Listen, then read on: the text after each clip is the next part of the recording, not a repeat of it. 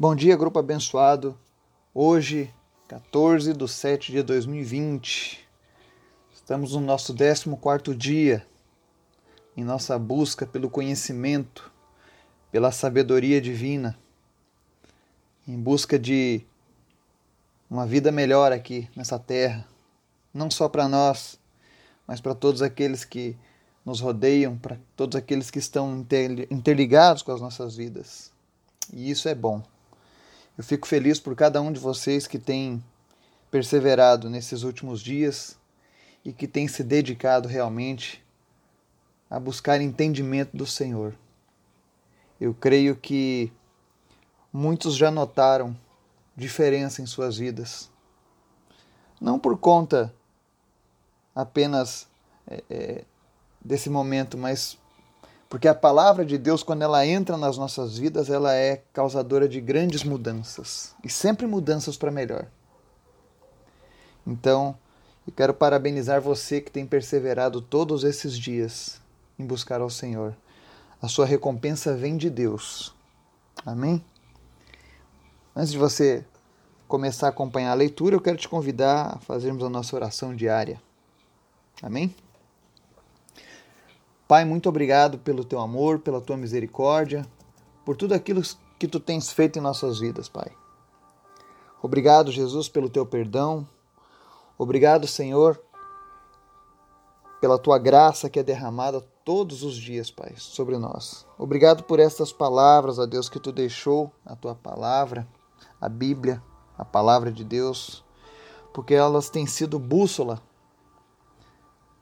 para nos orientar, ela tem sido, Deus, aquilo que nos guia, Pai. Obrigado, Jesus. Que nós possamos adquirir o conhecimento, a sabedoria necessárias para transformarmos as nossas vidas e a vida daqueles que amamos, do nosso país. Quero te apresentar, Senhor, a nossa nação, nossos governantes. Que o Senhor esteja abençoando cada um deles. Abençoa, meu Deus, as pessoas deste grupo de uma maneira muito especial suprindo cada uma das suas necessidades, Pai, trazendo cura, trazendo fé, trazendo esperança, trazendo entendimento da tua palavra, intimidade contigo, Pai. Que as pessoas que, que ouvirem essa mensagem, Deus, a cada dia possam aumentarem os laços de intimidade contigo, Senhor. Obrigado por tudo que tu tens feito. Abençoa cada um de nós, Pai. E fala conosco nessa manhã através da tua palavra. É o que nós pedimos em nome de Jesus. Amém. Vamos lá, capítulo 14. A mulher sábia edifica a sua casa, mas com as próprias mãos a insensata destrói o seu lar. A pessoa que caminha na retidão teme ao Senhor, mas o que anda por atalhos sinuosos, esse não leva Deus a sério. A conversa do perverso traz a vara para suas próprias costas, mas os lábios dos sábios os protegem. Não havendo bois, o celeiro fica vazio, mas por intermédio da força divina vem a grande colheita. A testemunha verdadeira não usa de ardiz, mas a falsa transborda em mentiras. O escarnecedor busca sabedoria e nada encontra. Entretanto, o conhecimento chega facilmente ao coração daquele que possui discernimento. Foge da presença do tolo, porquanto nele não encontrarás qualquer sombra de juízo e bom senso. A sabedoria da pessoa prudente é discernir o seu próprio caminho, mas a insensatez dos perversos é absolutamente enganosa. Os insensatos zombam do mandamento de reparar o pecado cometido, mas entre os justos há humildade e correta atitude. Cada coração conhece bem suas próprias mágoas, e da sua alegria não participará o estranho. A casa dos ímpios será destruída, mas o tabernáculo dos justos florescerá. Há caminhos que ao ser humano parecem ser melhores opções de vida, mas ao final conduzem à morte. Mesmo no riso a alma pode sofrer, e a euforia pode acabar em tristeza. Os infiéis receberão o devido pagamento por sua conduta, mas o homem bom será regiamente recompensado. O incauto acredita em toda informação que recebe, mas o homem prudente observa bem onde pisa. O sábio teme o Senhor e evita o mal, mas o tolo age com impetuosidade e sem refletir. A pessoa que se ira muito rapidamente faz loucuras, e o homem que vive tramando ciladas é odiado. Os incautos herdam a incessantez, mas o conhecimento é a coroa dos prudentes.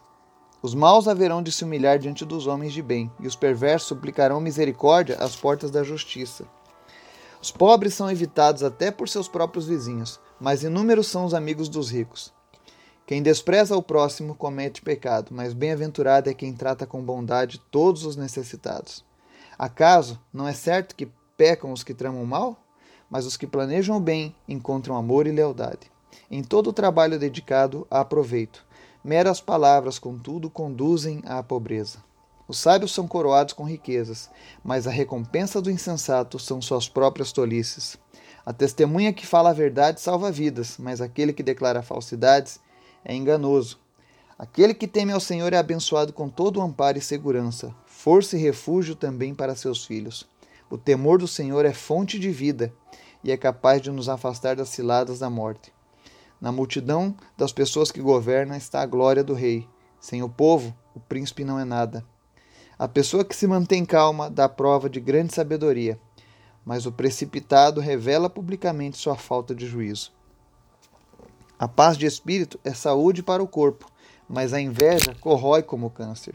Oprimir o povo é ultrajar o seu Criador, mas tratar com bondade o pobre é honrar a Deus. Por meio da sua própria malignidade, o perverso é derrubado. Os justos, entretanto, ainda que diante da morte, encontram consolo e esperança. No coração do prudente habita a sabedoria, mas tudo que existe na alma dos tolos vem a público. A justiça engrandece as nações, mas o pecado é uma vergonha para qualquer povo. O servo prudente recebe as recompensas do rei, mas o que procede indignamente será alvo do castigo do rei. Amém e amém. Capítulo 14 de Provérbio. Riquíssimo em orientações para a vida familiar, para o nosso trabalho, para a nossa vida social e também fala sobre um pouquinho de política. Todo político deveria ler Provérbio capítulo 14. Com certeza nós teríamos governantes melhores. Mas ele começa aqui falando no verso 1. A mulher sábia edifica a sua casa, mas com as próprias mãos a insensata destrói o seu lar. Essa é uma grande verdade, uma grande pérola da palavra de Deus. Uma pérola a qual muitas mulheres, infelizmente, não têm conseguido levar a cabo esse conselho. Ele está dizendo aqui que quando uma mulher ela, ela é dirigida 100% pela vontade divina, ela consegue adquirir a sabedoria suficiente para edificar a sua casa. Muitas vezes, quando os lares desmoronam, a peça fundamental para que aquele lar não venha se desestruturar sempre foi a mulher. São raras as exceções em que o homem faz essa grande diferença, mas a mulher ela tem um papel fundamental no meio da família. E quando a mulher tem sabedoria, ela consegue edificar aquela casa.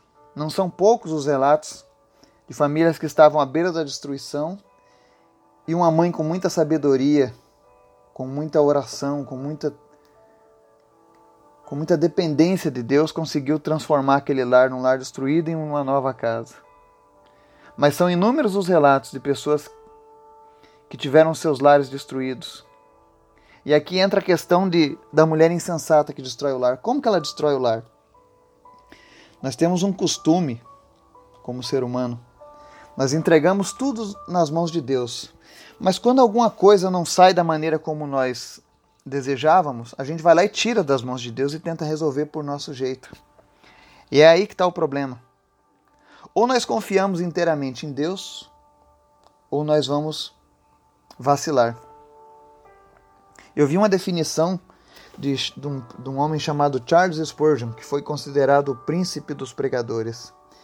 E ele disse que a fé é obedecermos às regras de Deus, mesmo quando elas parecem estranhas. E eu achei fantástica essa definição. Porque realmente é isso.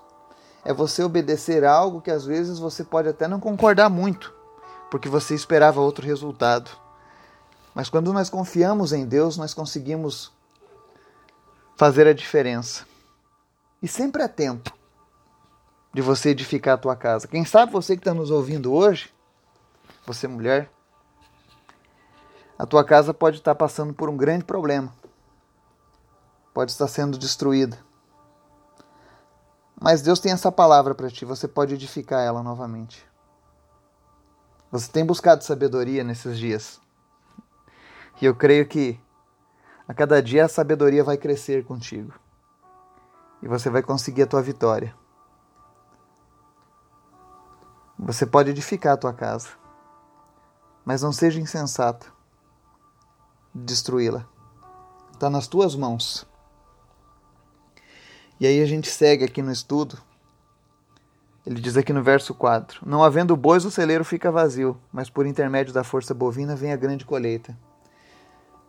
Só para contextualizar, no Israel antigo, os bois simbolizavam a logística do negócio, o trabalho do arado, né? ou seja, quem tinha bois conseguia arar muito mais terras, né? conseguia fazer entrega da sua produção em tempo hábil, né? Ou seja, os bois eram os cooperadores. E aqui ele diz, olha, que nós devemos é, é, zelar as coisas que nós temos, os nossos bens, os nossos meios de produção. Você que é dono de empresa, você precisa zelar da, dos, dos teus bens. Porque pode ser que agora, nesse momento, você não tenha movimento, pode ser que a tua empresa esteja parada, mas vai chegar o momento em que nós vamos passar por essa crise e vai ser o momento de Deus abrir os celeiros. Vai ser o momento onde Deus abrirá as janelas do céu sobre as nossas vidas novamente. E quando chegar essa hora, nós precisamos estar preparados. A sua empresa tem que estar preparada. Então não relaxe. Continue zelando aquilo que Deus te deu. Porque vai chegar o tempo da tua bênção. Pode ter certeza. Logo mais à frente nós veremos os versículos que garantem isso. Verso 9, também é um verso muito forte, diz assim, ó: Os insensatos zombam do mandamento de reparar o pecado cometido, mas entre os justos há humildade e correta atitude. Aqui é outro ponto interessante. Nós sempre tivemos pessoas que ignoram o pecado e por conta disso acabam não reparando. Para muitos é mais fácil acreditarem que Deus não existe, que não existe punição eterna, né? Outros pensam que ah não, eu posso fazer e acontecer, que eu vou ter outras chances, né, de reparar os meus erros. Outros acreditam que ah, eu não preciso fazer nada porque depois que eu morrer eu simplesmente eu desapareço né? Mas o Senhor ele nos ensina a reconhecer os nossos erros e mudarmos o nosso ser constantemente. Ou seja, é importante não apenas para a nossa vida pessoal, mas para a sociedade, que as pessoas entendam que aquilo que nós cometemos de errado precisa ser reparado. Imaginem se todas as pessoas vivessem com essa consciência, a consciência bíblica, de que quando eu erro com alguém eu preciso reparar aquele erro. Nós iríamos nos despedir da corrupção, nós iríamos nos, nos, nos, nos despedir do assassinato, de tantos outros crimes, do roubo, tantas coisas que as pessoas praticam contra o próximo, deixariam de ser feitas. Se tivéssemos essa consciência do, de reconhecer o erro e mudar o nosso caminho, né? E tem um detalhe: a Bíblia diz em Hebreus 9, 27 que ao homem está ordenado morrer uma só vez, vindo após isso o juízo, ou seja, nós só temos uma chance de fazer a coisa certa. E essa chance tem que ser aproveitada nessa vida. Deus nos deu essa vida para fazer isso. Para fazermos as escolhas sábias. É o que eu sempre tenho lido aqui na palavra de Deus. É que Deus sempre coloca lado a lado o caminho dos justos e dos injustos. Mas Ele não sente prazer na morte do injusto. Ele sempre tenta algo para nos salvar. E aí você vê no verso 12: Há caminhos que ao ser humano parecem ser as melhores opções de vida, mas ao final conduzem à morte. Esse é um dos versículos que eu mais carrego na minha vida. Eu acho que é o que eu mais utilizo nos meus negócios, na minha vida com Deus, na minha vida familiar. Ele está dizendo que nós precisamos ter cuidado com a aparência dos caminhos. Muitas vezes a gente olha algo que está sendo proposto e aquilo parece muito bom. Tem versões que dizem há caminhos que parecem bons e retos, mas são caminhos de perdição. Existem versões que dizem assim, mas o sentido é o mesmo, ou seja, aparenta ser muito bom, muito coerente, mas quando a gente começa a caminhar, pode ser que aquele caminho nos leve para longe do Senhor, ou pode ser que aquele caminho me leve à falência na minha empresa. Eu sempre uso o exemplo da feijoada, sabe? Tem pé de porco, orelha de porco, tem um monte de coisa de porco, mas não é porco, é feijoada. Então tem muitos caminhos que se apresentam assim e no final são ciladas. Então nós precisamos pedir a Deus discernimento para essas coisas. Para que a gente não venha seguir caminhos errados. Sempre que a gente for fazer uma escolha de um caminho, ainda que o nossa alma, que o nosso coração diga: "Ah, esse caminho é muito bom", nós devemos sempre consultar a Deus, Senhor, será que esse caminho realmente está de acordo com aquilo que eu tenho buscado? Será que ele está de acordo com o sucesso que o Senhor tem preparado para mim? Com as bênçãos que o Senhor tem ordenado para mim? Porque nós já aprendemos aqui nos exercícios anteriores que a bênção do Senhor enriquece e não traz dores. Então nós precisamos sempre fazer esse questionamento.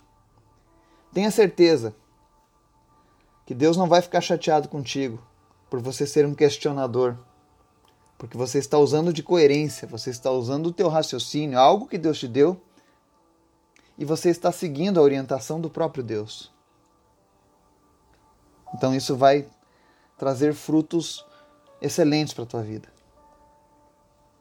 Os versos 28, 31 e 34 falam sobre política. Por isso, lembra que eu falei no começo que os nossos políticos deveriam ler provérbios? Você vê aqui, por exemplo, verso 28.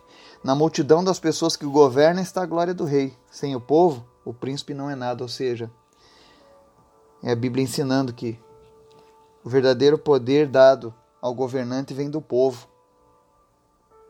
Aí no versículo 31. Oprimir o povo é ultrajar o seu Criador, mas tratar com bondade o pobre é honrar a Deus. Ou seja, quando os nossos governantes oprimem o nosso povo, eles estão ultrajando o próprio Deus.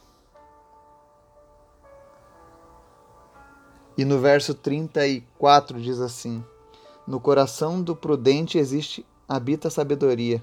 Aliás, a justiça engrandece as nações, mas o pecado é uma vergonha para qualquer povo. Infelizmente, o nosso país ainda é conhecido como o país da corrupção, o país da prostituição, o país de tantas coisas ruins. E a gente se pergunta às vezes por quê.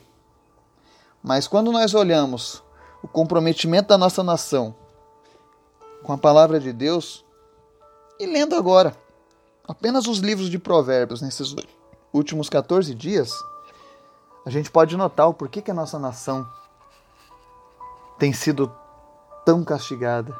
Não é porque Deus está nos punindo, mas é porque a grande parte da nossa sociedade se afastou de Deus. E quando a gente se afasta de Deus, nós se tornamos motivo de vergonha. Porque o pecado, como diz aqui, é uma vergonha para qualquer povo. Mas nós podemos fazer a nossa parte, assim como já estamos fazendo. Nós temos buscado ao Criador nós temos buscado sabedoria para que os nossos próximos dias sejam melhores. Talvez a nossa vida não tenha começado muito bem, talvez nós tenhamos tido muitos reveses, mas o Senhor ele tem nos dado escape. O Senhor ele tem nos dado expectativas melhores. Pelo menos comigo tem sido assim, eu creio que contigo também. Porque a palavra de Deus ela nos anima os versos 14, 24, 26, 35, você vai ver promessas do Senhor para aqueles que o buscam, né, para aqueles que têm uma vida em retidão, e você também vai ver um contraponto com relação ao castigo dos ímpios, dos iníquos. Verso 14, por exemplo, ele diz assim: Os infiéis receberão o devido pagamento por sua conduta, mas o homem bom será regiamente recompensado. No verso 26, que eu acho um, um verso excelente para nós encerrarmos o estudo de hoje, ele diz assim: Aquele que teme ao Senhor é abençoado com todo o amparo e segurança, força e refúgio também para seus filhos.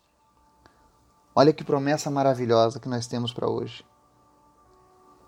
Se nós temermos ao Senhor, nós seremos abençoados com todo o amparo e segurança. Força e refúgio também para seus filhos. Olha só. O Senhor não está dizendo, olha, eu vou cuidar de algumas coisas da sua vida, não. Ele está dizendo, olha, todo o amparo e segurança nós seremos abençoados. E o que é melhor, força e refúgio também para os nossos filhos.